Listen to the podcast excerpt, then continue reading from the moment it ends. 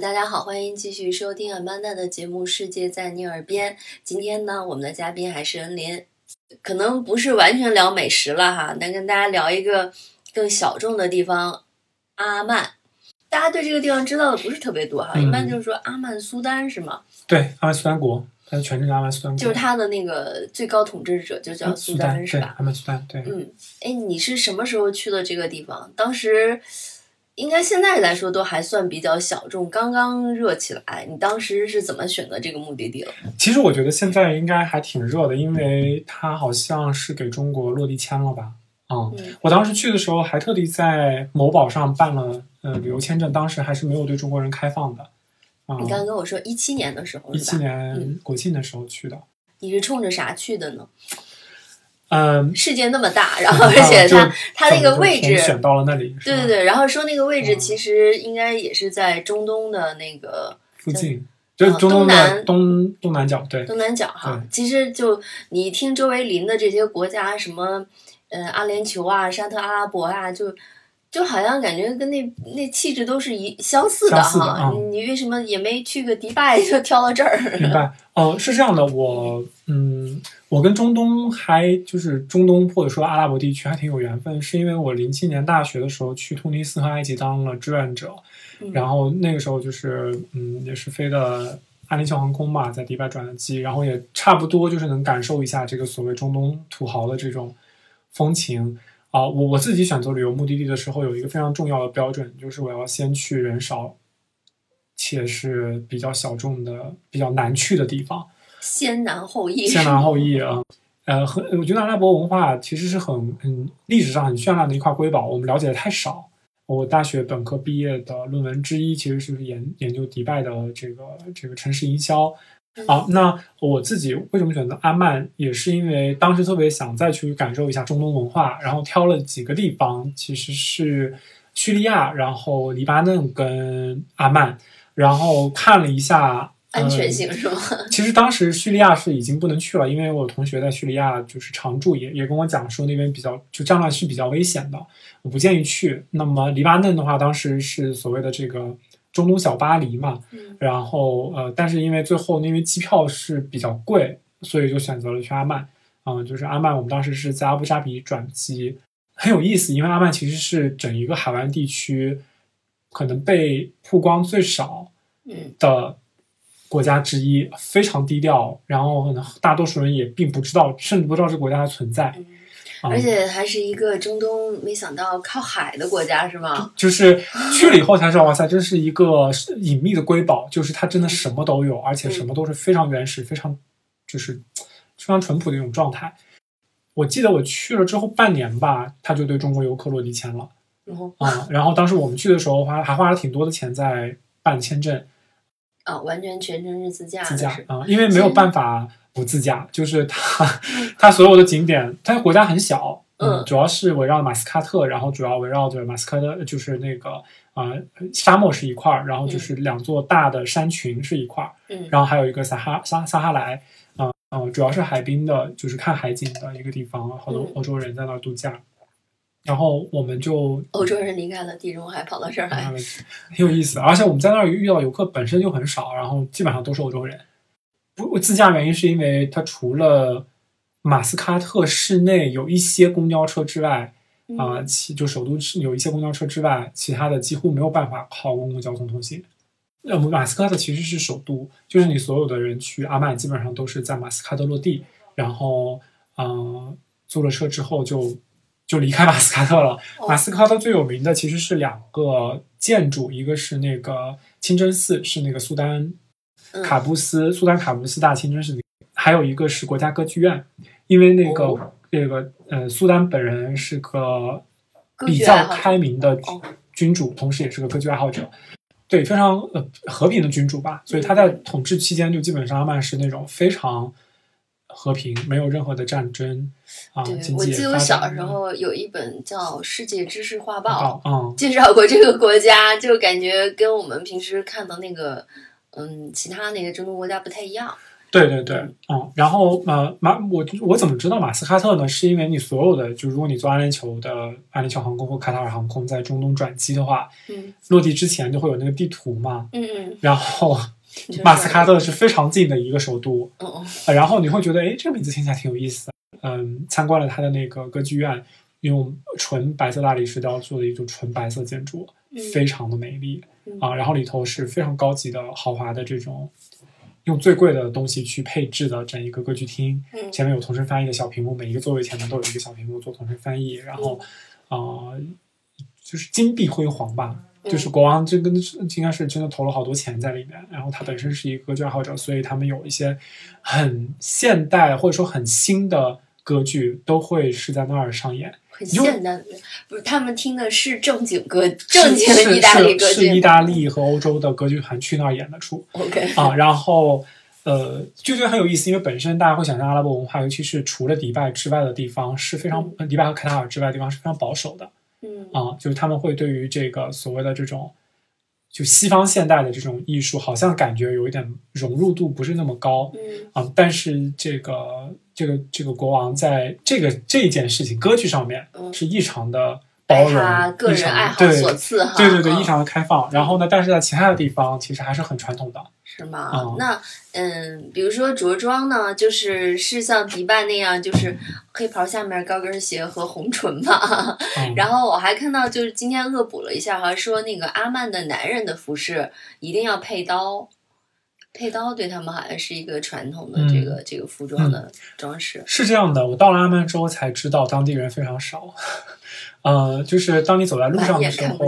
当你走在路上的时候，你就会看到就是可能白袍的那种阿拉伯人，嗯。啊、然后但好多人都是因为他们本身上班的时间也很短，然后可能也都是属于家庭类的出行，所以嗯。嗯、呃你会看到就相对来讲就是当地人比较少，你看到的反而更多的是非阿拉伯裔的，游客，嗯，是外劳，哦。呃，孟加拉的、印度的，嗯、巴基斯坦的，哦，这跟迪拜和非常像呃菲律宾的呃阿布扎比挺嗯像。，像我们当时在阿布扎比转机的时候，飞阿曼这班航班就几乎所有的人都是外劳。哦，就是后来我们查了一下，外劳可能占到了阿曼人口相当大的比例，嗯，嗯，百分之三四十吧，得有。没有观察过他那个白袍上的装饰是吗？呃，有啊，嗯我们当时跟阿拉伯人刀吗？有一把小的，哦，但是我们在马斯喀特，就是基本上购物中心里面，就是嗯当地人是，但你一看就知道是很相对来讲条件比较好，携带带口的。可能女的也有一些女的是，呃，穿的就是全身黑的，像这个沙特一样的嗯啊，也有也有一些妇女是可能露出面部就围一个头巾的啊，也有一些是不围头巾的。我觉得阿曼在就是宗教的这个所谓的这种世俗化这一块的话，相对来讲还是要比沙特阿拉伯更更往前一些。因为刚才提到那个，这是我一个感兴趣的点哈，就是从他的那个国旗上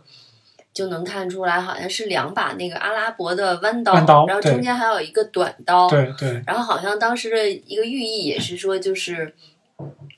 象征着阿曼这个独立自主，然后为自己的国家那个捍卫捍卫自己国家的那种那种气势哈。然后就说他们男士都喜欢在自己的服饰上，嗯，配一个刀，然后像你说的，可能就是一个小的那种装饰物。嗯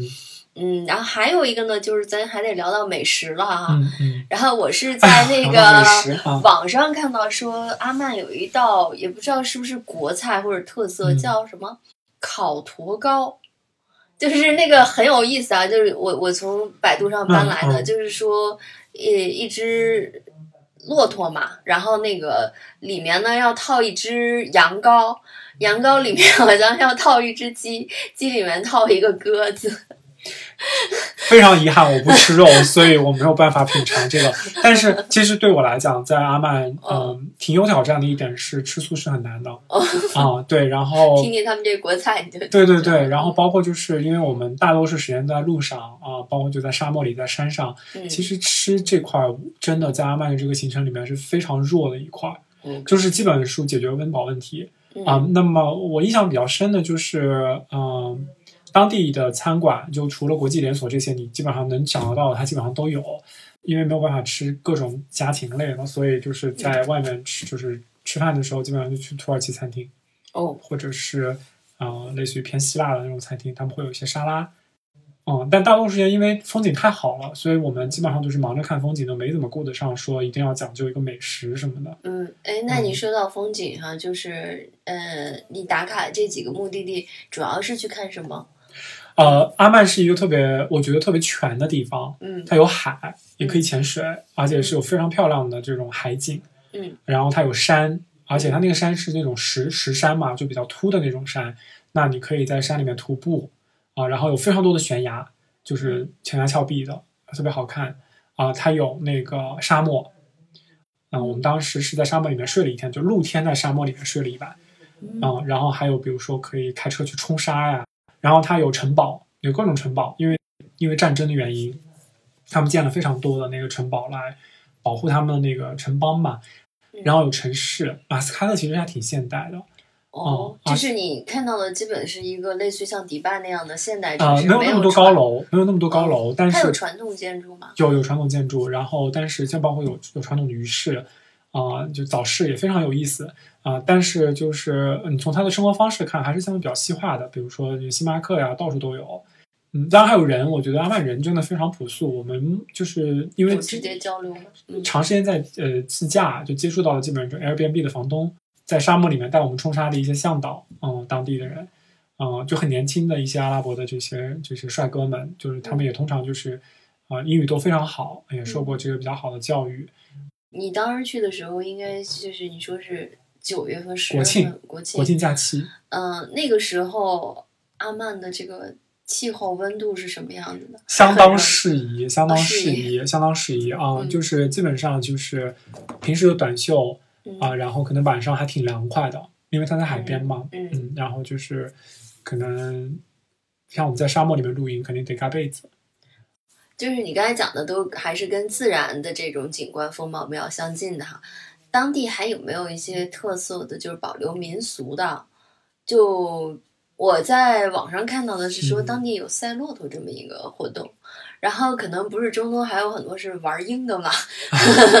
有没有类似这种的？你看到当地还很奇特的这种传统的嗯活动，或者你参与了？我我其实当地我觉得比较传统的活动，我参与的是去看海龟，就是海龟啊？对，就看海孵龟下蛋蛋那种，对对对。哦，其实它是一个当地比较有名的自然保护区，然后它每天晚上的时候，海龟就会上来产产产卵吧，嗯嗯或者是下蛋嗯啊。然后呢，就是但他们有比较讲究，就是说你要很安静的不去打扰它，然后等你看着它怎么样去，就是当妈妈的这个过程吧。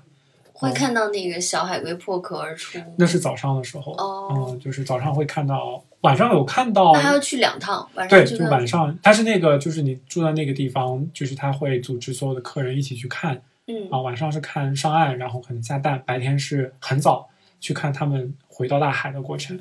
啊、真的很壮观。不是，我觉得壮观不是说数量的壮观，嗯而是你看到了生命的诞生，你看到了就是小海龟如何在大海里面扑腾，然后妈妈怎么去帮助它，然后妈妈怎么扑腾回去。因为海龟就它全全都是靠这个，呃类似于鳍或者说这个就是它它那个那个这是爪子吗？腿儿？对，啊 暂且称为腿吧，嗯就是那个海龟的四个这个就是移动工具 啊，然后就是全靠这个，它没有嗯腿儿，就它不是像乌龟一样会在海上爬的，就沙滩上爬的，它是靠这个扑腾上来的。哦，我觉得这个过程是很震撼的。就是等于说头一天妈妈来孵蛋，然后把它生下来，第二天它就，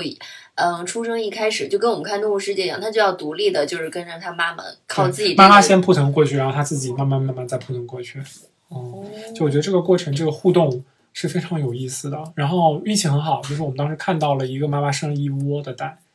你们是可以多近的去观察？基本上三四米。